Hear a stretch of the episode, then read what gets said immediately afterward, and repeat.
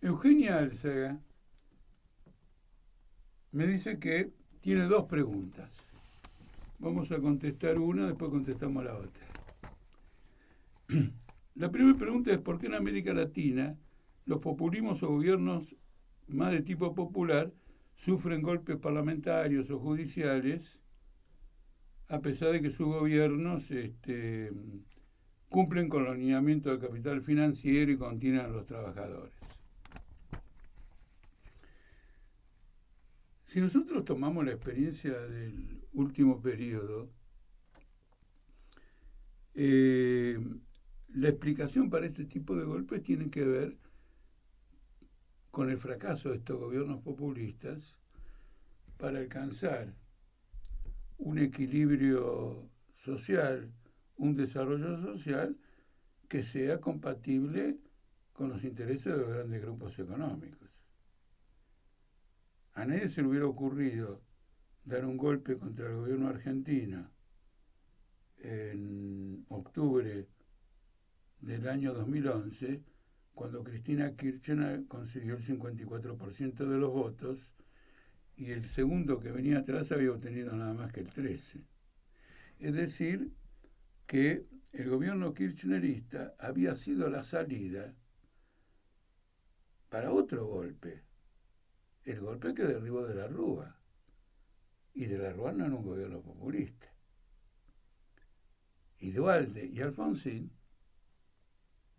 bajo la inspiración de Techín y de otros grupos económicos, consideraron la experiencia de la Rúa agotada, lo voltearon en una conspiración política hicieron elegir a Dualde en el marco de un levantamiento popular.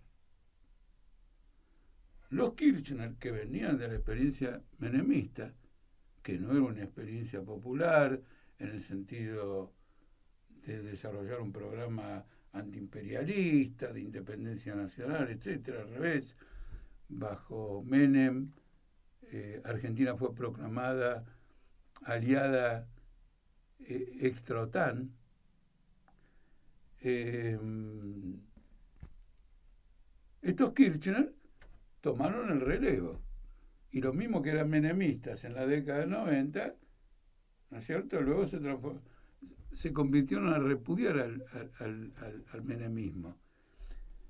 Con esto quiero responder a algo que normalmente pasa desapercibido.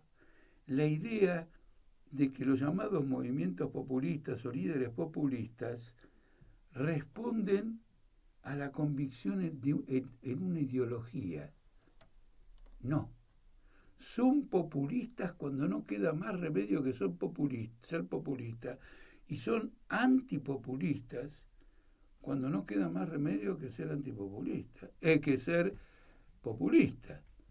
¿eh? Porque se cae el gobierno anterior, hay que contenerlo y entonces se llega a los recursos de la demagogia, etcétera, más allá de condiciones económicas que bajo el primer gobierno de Néstor Kirchner resultaron favorables desde el comercio exterior, eh, digamos, de Argentina. Por lo tanto, acá no se salva nadie. En Panamá este, terminaron volteando un gobierno que no era populista. Y ahora, aunque no fue por medio de un golpe, pero si el imperialismo tiene la fuerza que se le atribuye acá, se pasó del uribismo a Gustavo Petro, con el apoyo de Biden. Ahora, ¿por qué?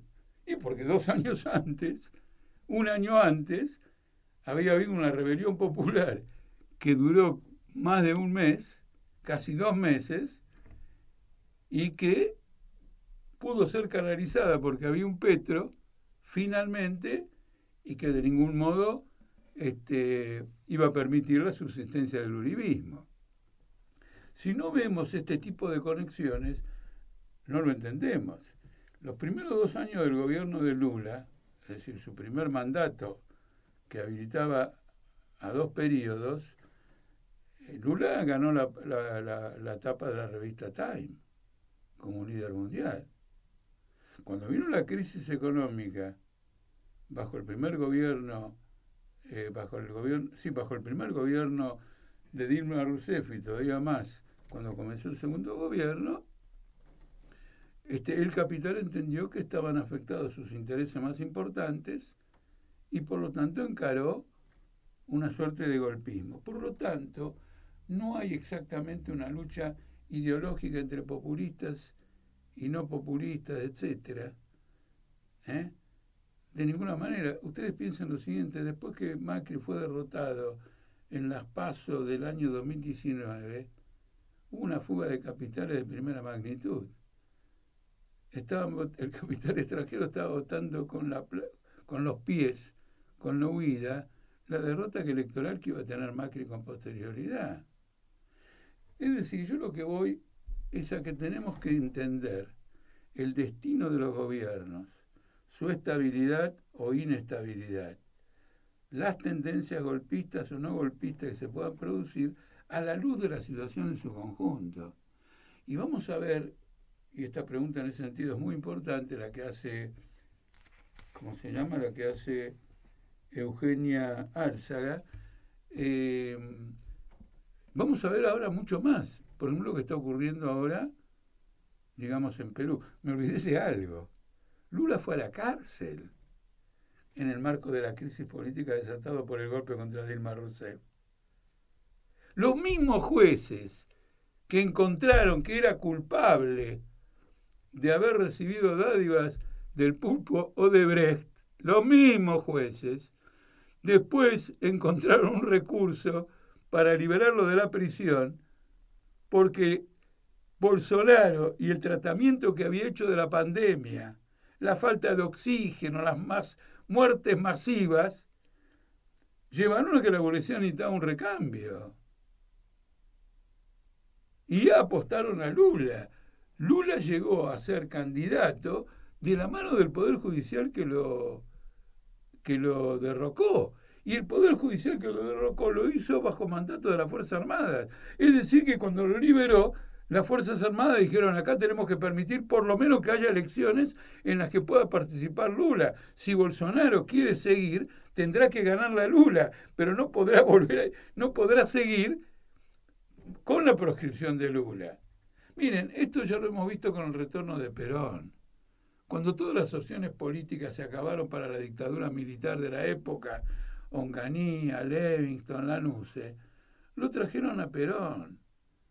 Y Perón gozó durante varias semanas y unos poquitos meses de una estabilidad absolutamente fundamental. Entonces no hay una confrontación, hay una confrontación en el discurso ideológica, pero no hay una confrontación realmente de ideologías, porque las ideologías no tienen sustento en estas corrientes. No es eso lo que las inspira, sino los intereses de clase a lo que responden y las circunstancias históricas de crisis políticas que tienen que enfrentar. ¿A esto que me lleva esta comprensión?